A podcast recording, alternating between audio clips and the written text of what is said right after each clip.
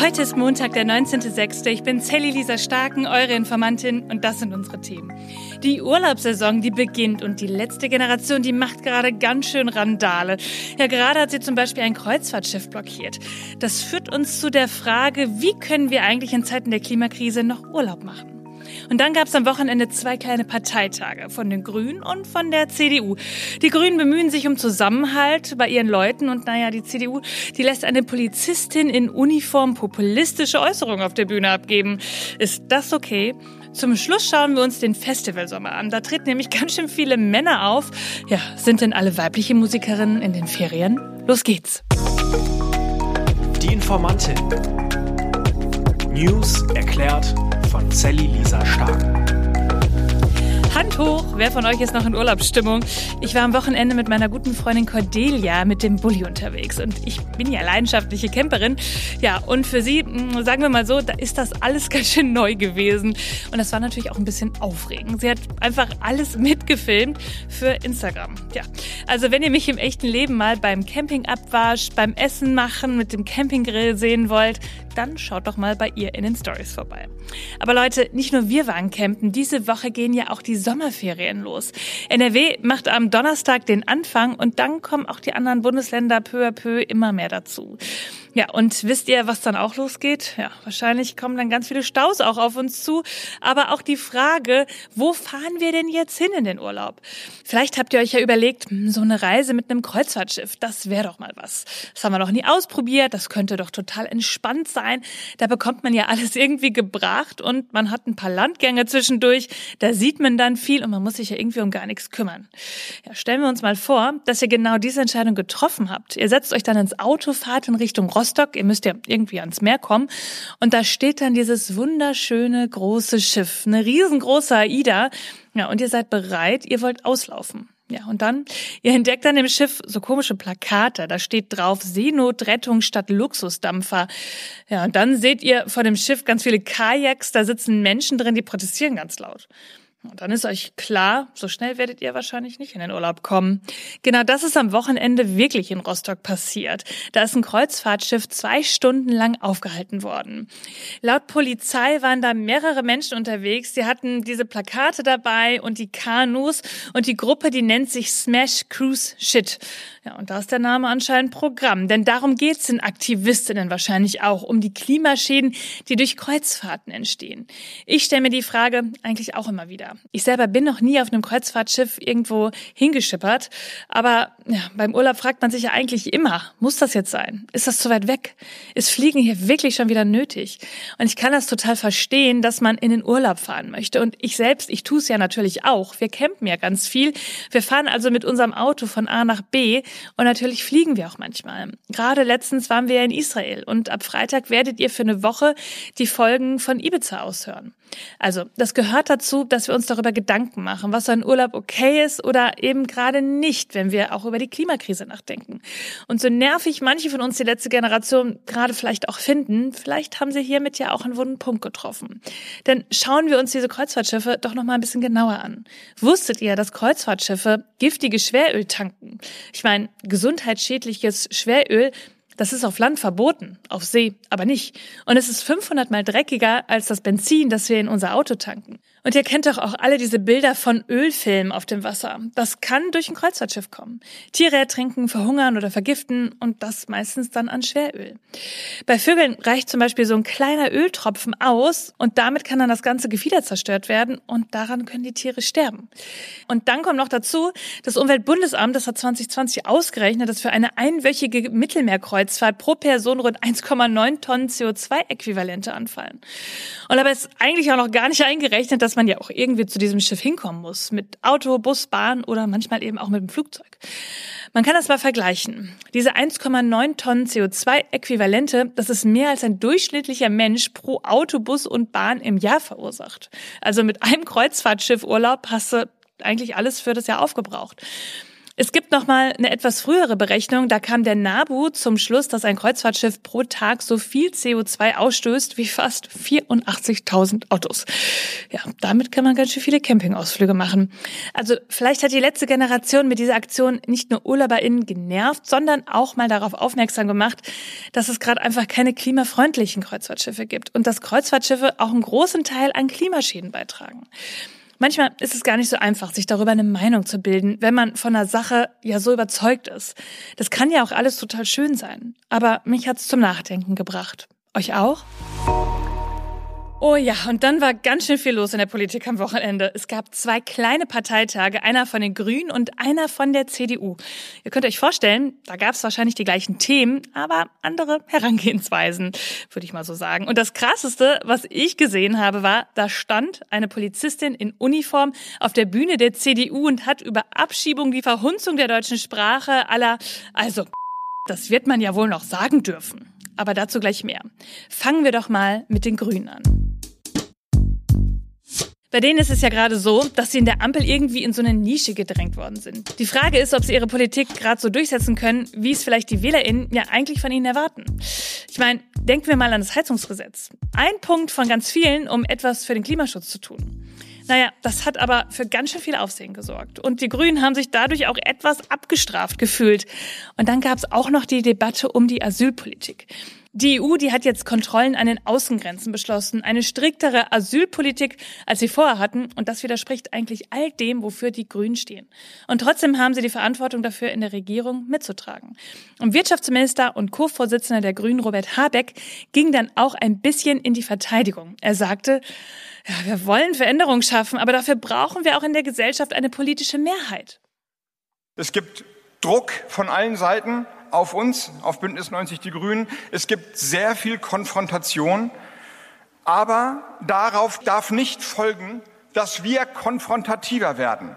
Lasst euch nicht verhärten. Das ist genau die Warnung. Wir dürfen uns nicht in die Ecke, in die Nische, in die Falle treiben lassen, mit den Mitteln der anderen zurückzuschlagen, wenn der Druck und die Konfrontation so groß wird. Druck von allen Seiten. Man kann auch sagen, dass die Grünen von einer Partei, die viele Forderungen aufstellen konnte, ja, als sie selber noch nicht in der Regierung war, jetzt zu einer Partei geworden ist, die merkt, dass es in der Regierung ein bisschen schwieriger ist.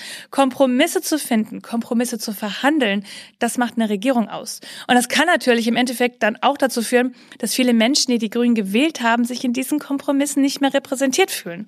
Genau das kann den Grünen dann auch zum Problem werden. Und jetzt, wo die Krise handhabbar, noch nicht vorbei, aber handhabbar geworden ist, jetzt wird allen deutlich, dass wir regieren. Und das Regieren bedeutet, die Verantwortung für die Veränderung endlich, endlich wahrzunehmen. Wir behaupten nicht, wir machen, wir fordern nicht, wir setzen die Dinge um. Und jetzt auf einmal, und wenig überraschend, stehen wir nicht mehr verdrängt durch den Krieg und die Krisen im Hintergrund, sondern voll im Vordergrund. Jetzt stehen wir auf offener Bühne und die Debatten, die Kritik, aber auch der Zuspruch, alles fokussiert sich auf Bündnis 90 Die Grünen. Vielleicht kann man es auch so ganz gut zusammenfassen. Friedrich Merz, der Vorsitzende der CDU, der würde jetzt zu Robert Habeck sagen, Mensch Junge, das haben wir ja alle schon durch. Die CDU, die hat jetzt ja eine ganz andere Sichtweise auf einmal. Denn sie ist ja von der Regierungspartei in die Opposition gewechselt. Und das hat nicht nur dazu geführt, dass sie gerade in den Umfragewerten die höchste Zahl hat, leider genau nach der AfD, sondern es hat auch dazu geführt, dass die CDU mehr Forderungen aufstellt, als sie selbst in der Regierung zuvor durchgesetzt hätte. Das hört sich jetzt ein bisschen verklausuliert an. Man kann aber sagen, dass die CDU ein Stückchen weit unter Friedrich Merz eine noch konservativere Politik macht als in der letzten Regierung gemeinsam mit der SPD. Und dann schauen wir doch mal auf den kleinen Parteitag der CDU, was da so passiert ist. Ja, zuerst musste die CDU sich natürlich darüber unterhalten, wie sie damit umgeht, dass die AfD so hohe Umfragewerte hat. Darüber haben wir in der Folge am Freitag ja auch schon gesprochen, dass die CDU gerade versucht, auch Stimmen am rechten Rand mitzunehmen. Denn sie merkt durch die Zunahme der Werte für die AfD, dass Menschen anscheinend eine Alternative suchen. Und sie hoffen natürlich, dass sie diese Menschen abfangen können und dass diese Menschen nicht mehr bei der AfD landen. Wir haben auch schon drüber gesprochen. Der Auftritt von Söder in Erding bei der Demo zum Heizungsgesetz, ja, da hat Söder irgendwie versucht, Menschen, die eigentlich Anhänger von der AfD sind, dann von sich zu überzeugen. Und das hat nicht so gut funktioniert. Und deshalb wählt Merz hier eine sehr klare Aussage auf seinem kleinen Parteitag. Es wird für uns weder im Europaparlament noch im Deutschen Bundestag noch in irgendeinem Landtag in Deutschland eine Zusammenarbeit mit dieser Partei geben. Es wird sie nicht geben. Und er sagt weiter. Ich sage das an die Adresse der Wählerinnen und Wähler, die vielleicht glauben, die Union damit unter Druck setzen zu können, so nach dem Motto, schaut doch mal und addiert doch mal, dann passt es doch. Nein, es passt nicht. Es ist genauso, wie Boris Rhein es gerade gesagt hat. Jede Stimme für eine solche Partei ist eine Stimme für die Ampel, für Rot, Grün und Gelb. Okay, seine letzte Aussage, die müssen wir vielleicht noch mal erklären. Er meint damit eigentlich nur das, was wir am Freitag schon gesagt haben. Die CDU, die schiebt die Verantwortung für diese hohen Umfragewerte der AfD der Ampel in die Schuhe. Und Boris Rhein, Ministerpräsident von Hessen, auf den bezieht sich Friedrich Merz ja hier, der sagt in einem Interview mit der Süddeutschen Folgendes. Die Ampel würde Menschen überfordern. Er sagt, es gibt mehr Diktate anstatt Debatte.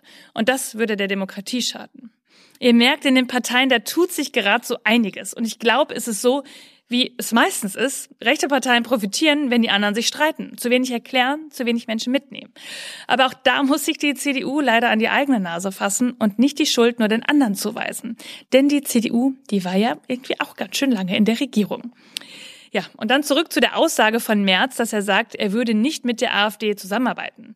Das hindert ihn aber nicht daran, selbst populistische Äußerungen immer mal hin und wieder in den Raum zu werfen oder Leute einzuladen, die das dann auf der Bühne auch machen. Ich habe folgende Sequenz auf Twitter gesehen. Eine Frau in Polizeiuniform vor dem Mikro. Und im ersten Moment, da könnte man ja denken, gibt es eine polizeiliche Durchsage? Hat wer falsch geparkt? Nein, auf der Bühne stand Claudia Pechstein. Sie ist Eisschnellläuferin, aber auch bei der Bundespolizei.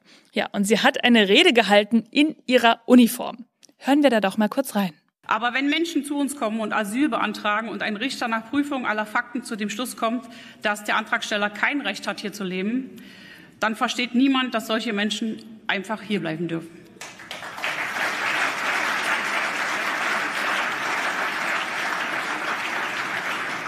Wenn ich richtig informiert bin, reden wir derzeit etwa über 300.000 solcher Fälle. Wir sollten grundsätzlich die Rahmenbedingungen schaffen, um dieses Problem rechtsstaatlich zu lösen. So erleichtern wir nur, nicht nur die Arbeit der, meiner Polizeikolleginnen, sondern auch grundsätzlich für mehr Sicher sorgen auch grundsätzlich für mich mehr Sicherheit im Alltag der Menschen. Allein die öffentlichen rechtlichen Verkehrsmittel zu nutzen zu können, ohne ängstliche Blicke nach links und rechts werfen zu müssen, gehört zum Beispiel gehört zu den Alltagsproblemen, die viele, besonders ältere Menschen und auch Frauen belasten. Hier für Verbesserung zu sorgen, sollte uns grundsätzlich hundertmal wichtiger sein, als darüber nachzudenken, ob wir ein Gendersternchen setzen oder ob ein Konzert noch deutscher Liederabend heißen darf oder ob es noch erlaubt ist, einen Zigeunerschnitzel zu bestellen. Unangenehm.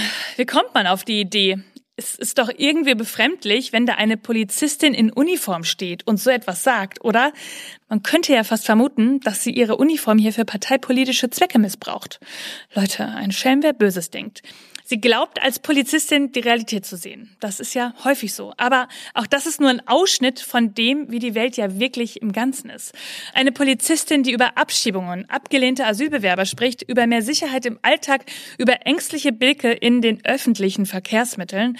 Ja, und das andere will ich alles nicht wiederholen. Diese Meinung kann sie haben. Wir haben ja eine Meinungsfreiheit. Dann aber auf einer Bühne in Uniform zu stehen und das zu sagen, dann sieht das Ganze schon etwas anders aus. Denn da gibt's nämlich die Neutralitätspflicht. Eine Polizistin in Uniform, die darf so etwas nicht machen. Und deshalb wird es jetzt wohl auch dienstrechtliche Konsequenzen für sie haben. Das sagte zumindest die Bundespolizei. Besser wäre es wohl, die Uniform beim nächsten Mal wegzulassen oder ihre Meinung auch nochmal zu überdenken. Ihr Lieben, jetzt möchte ich mit euch über ein etwas ernsteres Thema sprechen. Die Zahl der Opfer von häuslicher Gewalt in Deutschland ist gestiegen. Laut der Welt am Sonntag gab es bundesweit letztes Jahr fast 180.000 Opfer. Das sind 9,3 Prozent mehr als im Vorjahr. Ja, und eigentlich ist ja ganz klar, dass die Dunkelziffer noch viel höher sein muss. Und darüber möchte ich mit euch reden. Denn bis eine Frau, und es sind ja meistens weibliche Opfer, bei häuslicher Gewalt zur Polizei geht, sich Freundinnen anvertraut oder der Familie, ja, da dauert es eine Zeit und viele machen das auch gar nicht, weil weil sie sich nicht trauen, weil sie sich vielleicht schämen und weil sie keinen Ausweg aus der Situation finden. Und zu den Tätern bei häuslicher Gewalt, da gehören in den meisten Fällen Partner, Ex-Partner und Familienangehörige. Und ich habe es gerade schon gesagt, es sind meistens Frauen, zwei Drittel der Opfer sind Frauen. Was heißt das also für uns? Ich glaube ja, zuallererst bedeutet das, dass wir einen tieferen Blick auch mal in unser eigenes Umfeld wagen müssen. Wie sehen eigentlich die Beziehungen von unseren Freundinnen aus? Wie sieht es bei unseren Nachbarn aus? Wie geht es Menschen in unserem Umfeld? Ich glaube, dass wir da einfach offener werden müssen, mehr sehen können, mehr Hilfe anbieten können und das Thema auch aus der Tabu-Ecke holen können. Und natürlich ist klar, das ist natürlich nicht allein nur unsere Verantwortung. Das geht gar nicht und das wäre auch überhaupt nicht richtig. Dazu gehört es, dass die Politik auch ein bisschen mehr macht. Zum Beispiel Frauenhäuser besser unterstützt. Die haben zu wenig Geld, zu wenig Plätze. Sie müssen finanziell mehr unterstützt werden. Und das sagt jetzt auch die Familienministerin Lisa Paus von den Grünen. Es gibt bundesweit 400 Frauenhäuser. Und wenn wir uns die Zahl nochmal vor Augen führen, dass es bundesweit 180.000 Opfer gibt, dann ist ja eigentlich ganz klar, dass es gerade zu wenig Frauenhäuser gibt. Jede dritte Frau hat schon mal Gewalt erlebt und jede vierte Frau hat schon mal körperliche oder sexualisierte Gewalt durch ihren Partner oder ehemaligen Partner erlebt. Das Thema ist also wirklich keine Nische. Das Thema ist nicht etwas, was nur wenige betrifft. Also, dass man denken könnte, ja, darum kümmern, das müssen wir jetzt nicht sofort. Es geht echt um wirklich viele Frauen. Ich glaube, dass der wichtigste Schritt ist, dass Frauen geholfen wird, dass sie den Mut finden, Täter anzuzeigen. Täter dürfen nicht mit ihren Straftaten davonkommen. Häusliche Gewalt, das ist nicht etwas, was nur die Menschen in den eigenen vier Wänden angeht. Das geht den Staat an, das geht uns etwas an und dagegen müssen wir etwas machen. Ich verlinke euch die Nummer des Hilfetelefons Gewalt gegen Frauen nochmal in den Show Notes. 08000 116 016. Und dann gibt's natürlich jetzt auch wieder ein kleines Update zur Rammstein-Debatte. Genauer gesagt zu den Vorwürfen gegen Rammstein-Frontmann Till Lindemann. Ja, und auch hier geht's, ihr wisst es, um sexualisierte Gewalt. Bundesfamilienministerin Lisa Paus, da haben wir eben gerade schon von gehört, die hat auch dazu was gesagt. Sie glaubt nämlich nicht, dass es bei den Vorwürfen gegen Till Lindemann, dass es sich dabei um einen Einzelfall handeln würde. In der Welt am Sonntag, da sagte sie, so wie sie die Diskussion wahrnehmen würde, ist es ein strukturelles Problem. Und ich glaube ehrlich gesagt, dass wir deswegen auch wirklich in jeder Folge und auch jeden Tag in den Medien weiterhin über Till Lindemann sprechen. Das ist kein Thema, das morgen weg sein wird. Es ist etwas, das uns noch länger begleiten wird und wir werden auch immer wieder drüber reden, denn hier geht's um Aufklärung. Und dazu habe ich auch noch eine weitere Meldung gefunden, wo wir gerade bei männlichen Musikern sind, die irgendwie passend war. Ja, Männer, die dominieren auch diesen Sommer die Festivalbühnen. Das hat jetzt eine Auswertung gezeigt bei zehn der größten Festivals in Deutschland. Eine Recherche von Funk, die sagt, wie männlich die Line-Ups von Festivals in Deutschland wirklich sind. Zwei von drei Acts sind rein männlich. Und ich stelle mir da zwei Fragen. Erstens, liegt es an der Musikindustrie? Die Presseabteilung von Rock im Park und Rock am Ring, die sagt, die Musik kommt aus dem Studio und wird davon 85 Prozent Männern komponiert. Und dann meistens auch für Männer. Zweitens, würde ich als Frau wirklich auf ein Festival gehen, wo fast nur Männer spielen? Wie ist es bei euch? Habt ihr Karten für ein Festival in diesem Sommer? Und fällt euch das auch auf? Erzählt mal. Und ich würde sagen, mir fallen etliche tolle Musikerinnen ein, die ich auf einem Festival wirklich gerne sehen würde.